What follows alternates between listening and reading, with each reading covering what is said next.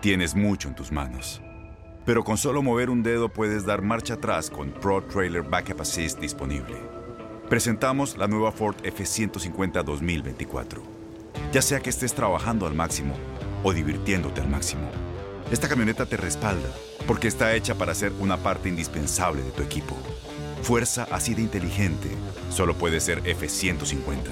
Construida con orgullo Ford. Fuerza Ford. When you buy a new house, you might say, Shut the front door! Winning! No, seriously, shut the front door. We own this house now. but you actually need to say, Like a good neighbor, State Farm is there. That's right. The local State Farm agent is there to help you choose the coverage you need. Welcome to my crib. no one says that anymore, but I don't care.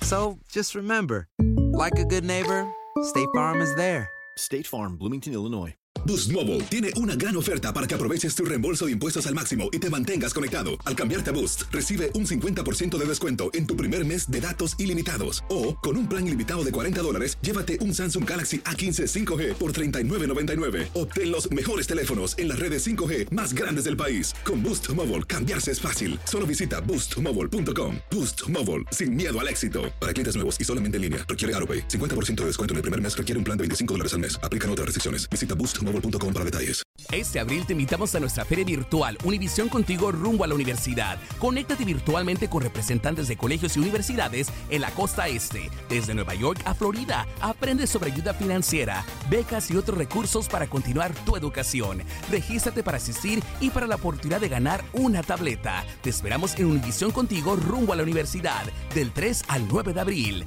Regístrate ya en univision.com diagonal universidad.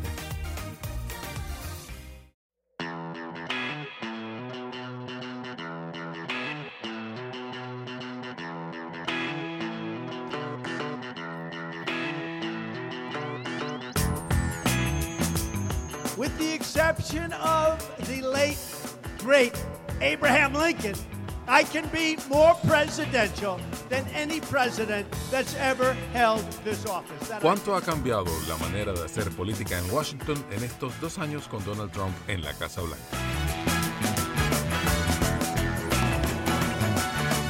Esto es Politiqueando, el podcast de política de univisionnoticias.com.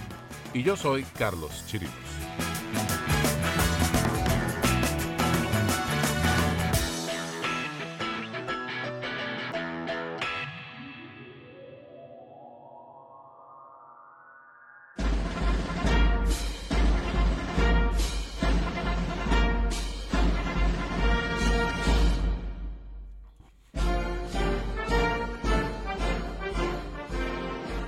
La presidencia de Donald Trump llega a su punto cumbre.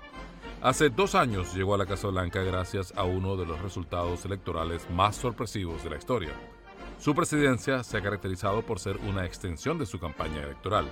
De hecho, el presidente está oficialmente en campaña por la reelección desde el mismo día que asumió el poder, cuando inscribió su comité político, con al menos dos años de anticipación cuando se le compara con cualquier otro presidente. Quizá por eso es que Trump no ha sido la figura presidencial en la que algunos esperaban que se convertiría cuando asumiera el poder. Tonight, high drama in the House chamber, filling to capacity at this hour as moments from now, President Trump will deliver his first address to Congress. Esa expectativa fue desapareciendo desde su primer mensaje al Congreso, cuando se esperaba que su tono pausado marcara un nuevo estilo, más presidencial precisamente. I am asking everyone watching tonight to seize this moment, believe in yourselves, believe in your future, and believe once more in America. Thank you, God bless you, and God bless the United States. Muchos analistas se quedaron esperando esa metamorfosis que no llegó. The tone was different. The striking thing was the tone, and you can't help but if the tone that he has used tonight in even talking to members of Sometimes they Congress, talking to say the other side of the he doesn't act presidential. And I say, Trump ha seguido siendo fiel al personaje del candidato, ese que tan popular es entre sus seguidores. Y de hecho se burla de quienes esperan que se comporte mejor, entre comillas. It's much easier, by the way, to act presidential than what we're doing here tonight. Believe me. And I Welcome said, one and all to the Late Show. I'm your host, Stephen Colbert. Let's hear it. Thank you very much. Let's hear it from my warm-up act tonight, Donald Trump, America's favorite funny man. Tampoco a Trump lo han tratado muy presidencialmente. Es pasto de las burlas diarias de muchos comediantes en la televisión y el irrespeto en algunos medios de comunicación. This is broadcast. We're either in a brand new state of emergency or the same one we've been in since November of 2016.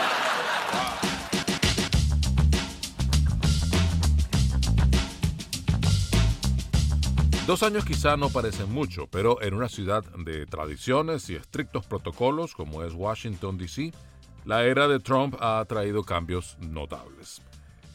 Quizá el presidente no ha secado el pantano, como él sigue llamando a la sede del poder, pero al menos ha sacudido las formas y los procedimientos, empezando por la manera de comunicarse.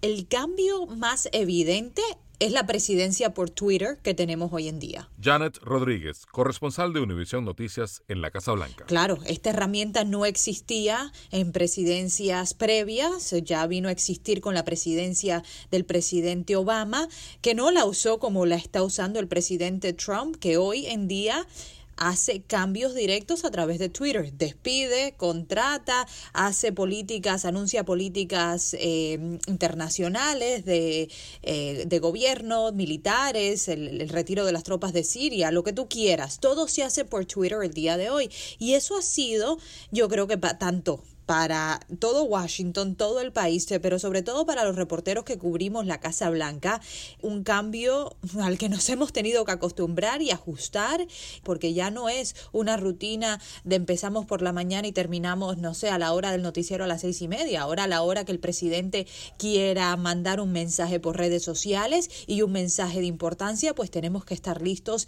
Creo que el otro cambio que nos ha impactado a todos es no tener lo que le llamamos el press briefing todos los días. Esto ha desaparecido. Quizá una cosa vaya con la otra, ¿no? Porque el presidente a lo mejor siente que comunicándose él directamente con el público a través de Twitter, no hace falta entonces, o, o la función de sus portavoces queda un poco minimizada, ¿no? Porque lo otro es que cuando hay el briefing diario, la rueda de prensa diaria, tampoco es que resulte muy útil al final, ¿no? No resultan, no resultan útiles, pero por lo menos lo que nos ha quitado esta administración de muchas maneras es la habilidad del periodista de hacer preguntas. Eh, no, no las ha quitado y no las ha dado. Vamos, vamos a ser justos también, y ahora te explico por qué. Pero sí, eh, si el presidente muy bien anuncia algo por Twitter, no es que podemos, o sí lo podemos hacer, podemos contestarle al presidente, pero no vamos a obtener respuesta a nuestras preguntas. Entonces, se nos quita esa habilidad que tenemos cuando tenemos tenemos a Sarah Sanders parada en el podium. Pero por otro lado, lo que sí hemos visto, que yo no me acuerdo que Obama hiciera esto, por ejemplo, es estas salidas cada vez que el presidente sale y se para a hablar ante la prensa antes de montarse en el helicóptero para ir a donde vaya. So we're going to Texas. We're going to the border. Just spoke to some of my friends in Arizona. We have tremendous support. The Republicans are extremely united. Eso no se hacía antes. Y este presidente, en vez de tener las conferencias de prensa habituales, pues sale a hablar con la prensa de manera impromptu cada vez que quiere. Y eso es una manera de acceso, directo al presidente que sí tenemos.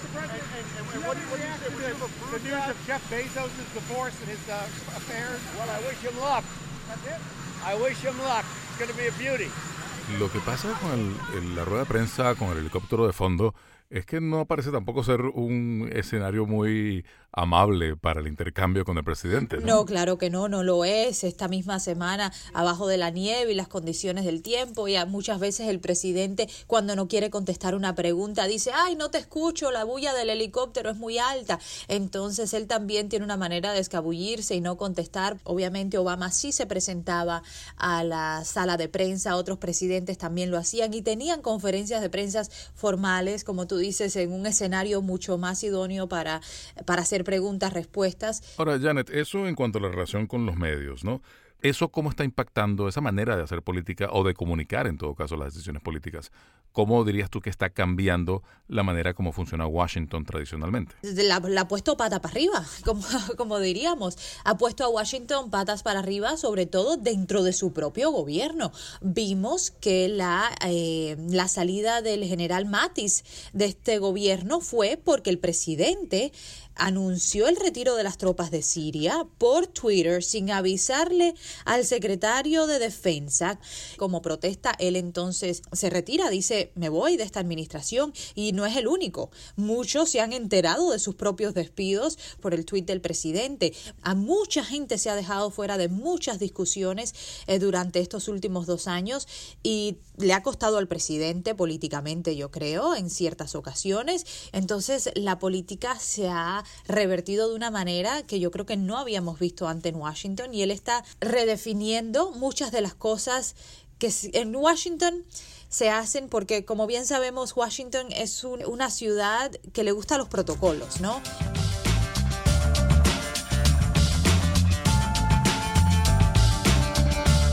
Eso por el lado de la Casa Blanca. Pero unas cuadras más al oeste, en la colina del Capitolio, ¿qué ha cambiado en estos dos años? Ha cambiado mucho y lo que pasó esta semana es la mejor forma de describir cómo ha cambiado la manera de pues hacer política en el Congreso con Trump en la Casa Blanca. Claudia Uceda es la corresponsal de Univision Noticias en el Congreso en Washington. Nunca se ha visto eh, que la presidenta de la Cámara de Representantes del partido opuesto al presidente le pida a este que posponga su discurso luego de enviarle una invitación. Washington nunca ha sido un lugar donde todo el mundo se trata como monjas y padres en una iglesia. Recordemos la frase del presidente Harry Truman que describe esta ciudad como si quieres un amigo en Washington, cómprate un perro. Bueno, mire, en el lado legislativo pienso que el cambio más grande y drástico que hemos visto es que eh, he visto que los legisladores no pueden determinar antes de presentar un proyecto de ley si el presidente lo va a apoyar o no o claro, hay ciertas cosas que eh, Trump sí lo va a apoyar, como el muro, cosas que ha prometido en la campaña, pero hay cosas como en cuanto a política extranjera y política relacionada a los negocios, economía, que uno no sabe qué es lo que puede pasar, eh, es como jugar una ruleta rusa, ¿no? Y entonces tú ves, por ejemplo, en los propios eh, congresistas que ellos no quieren decir eh, mucho en cuanto a las iniciativas, eh, a los proyectos de ley que ellos apoyan, porque no están seguros que el presidente los va a apoyar o si va a cambiar de parecer lo que luego los hace quedar mal a ellos. Sobre todo hay una falta de confianza. Tú preguntas a los congresistas, tú les preguntas a quienes trabajan en su entorno y ellos te dicen que todo lo que conversan con miembros de la Casa Blanca, con funcionarios de la Casa Blanca con el mismo presidente, ellos lo toman con pinzas porque no saben si van a cambiar de opinión o si su palabra tiene peso.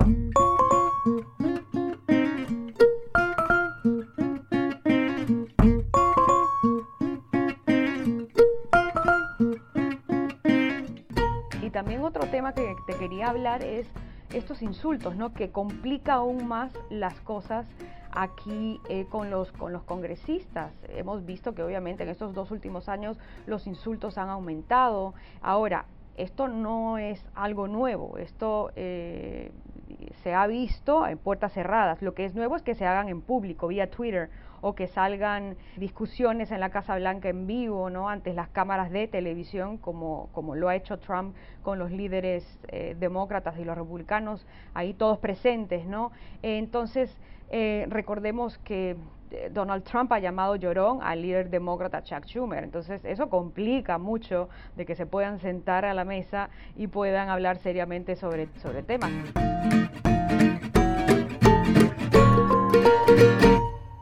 Vamos a hablar con una persona que está al otro lado de la barrera, del lado donde se forman las políticas y donde se hacen las negociaciones precisamente.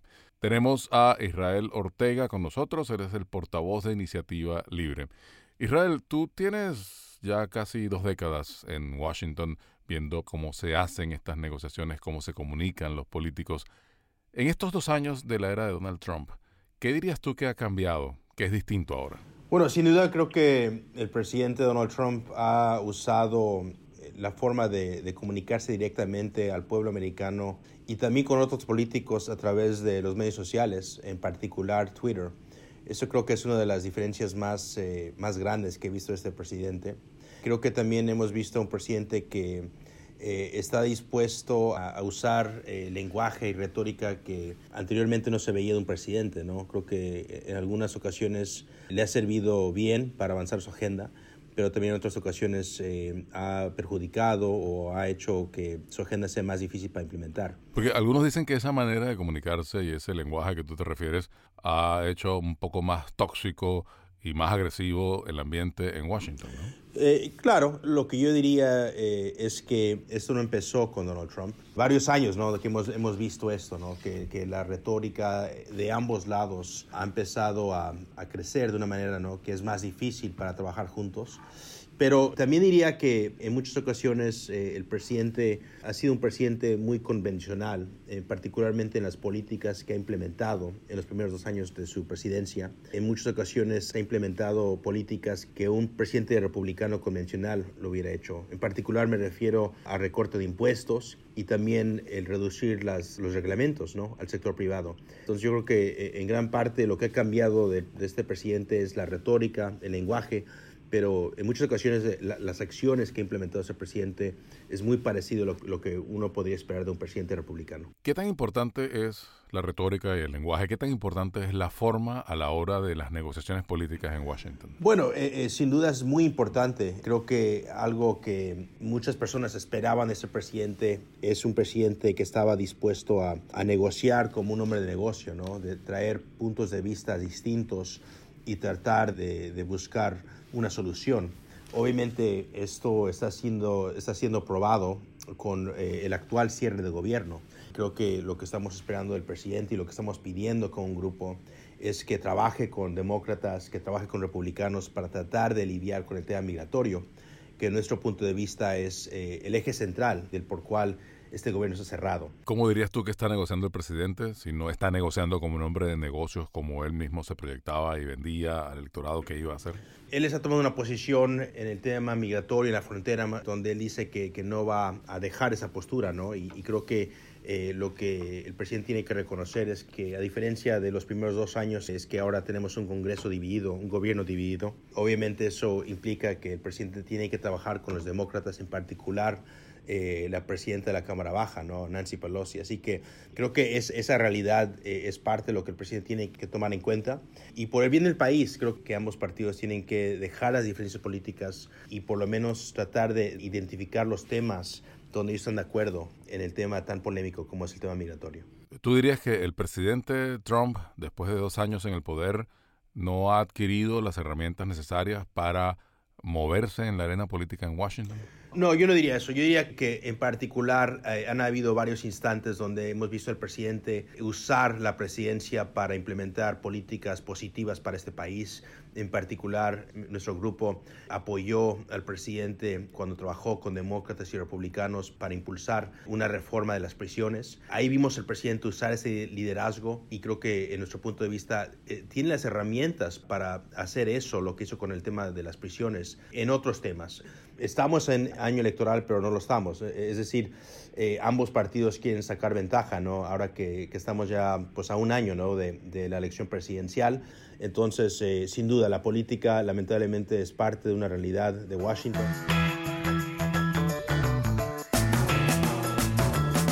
La pregunta que queda es si el estilo que trajo Trump a Washington quedará impregnado en la manera de hacer política en lo adelante o si desaparecerá cuando éste deje la presidencia en dos años o en seis, según le sonría la suerte en las elecciones del 2020.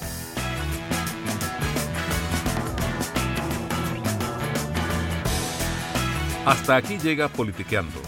Me despido de ustedes, Carlos Chirinos, editor de política de univisionnoticias.com. Si les gusta lo que escuchan, suscríbanse a Politiqueando en Apple Podcasts, Google Podcasts y otras plataformas. Hasta la próxima.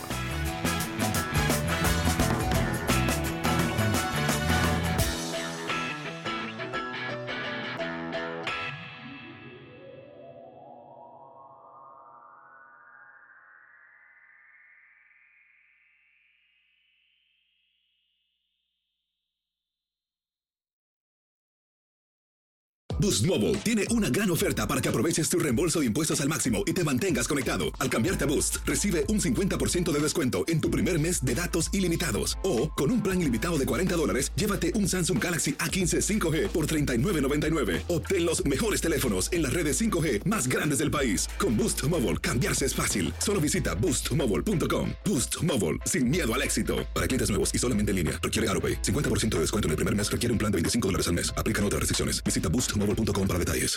Este abril te invitamos a nuestra feria virtual Univisión Contigo rumbo a la universidad. Conéctate virtualmente con representantes de colegios y universidades en la costa este, desde Nueva York a Florida. Aprende sobre ayuda financiera, becas y otros recursos para continuar tu educación. Regístrate para asistir y para la oportunidad de ganar una tableta. Te esperamos en Univisión Contigo rumbo a la universidad del 3 al 9 de abril. Regístrate ya en univision.com diagonal universidad. ¿No se merece tu familia lo mejor? Entonces, ¿por qué no los mejores huevos? Ahora, Egglands Best están disponibles en deliciosas opciones. Huevos clásicos, de gallina libre de jaula y orgánicos de Egglands, que ofrecen un sabor más delicioso y fresco de granja que le encantará a tu familia. En comparación con los huevos ordinarios, Egglands Best contiene la mejor nutrición como 6 veces más vitamina D, 10 veces más vitamina E y el doble de omega 3 y B12. Solo Egglands Best. Mejor sabor, mejor nutrición, mejores huevos. Visita egglandsbest.com para más información. ¿No te encantaría tener 100 dólares extra en tu bolsillo? Haz que un experto bilingüe de TurboTax declare tus impuestos para el 31 de marzo y obtén 100 dólares de vuelta al instante. Porque no importa cuáles hayan sido tus logros del año pasado, TurboTax hace que cuenten. Obtén 100 dólares de vuelta y tus impuestos con 100% de precisión. Solo con Intuit TurboTax. Debes declarar para el 31 de marzo. Crédito solo aplicable al costo de la presentación federal con TurboTax Full Service. Oferta sujeta a cambios o cancelación en cualquier momento.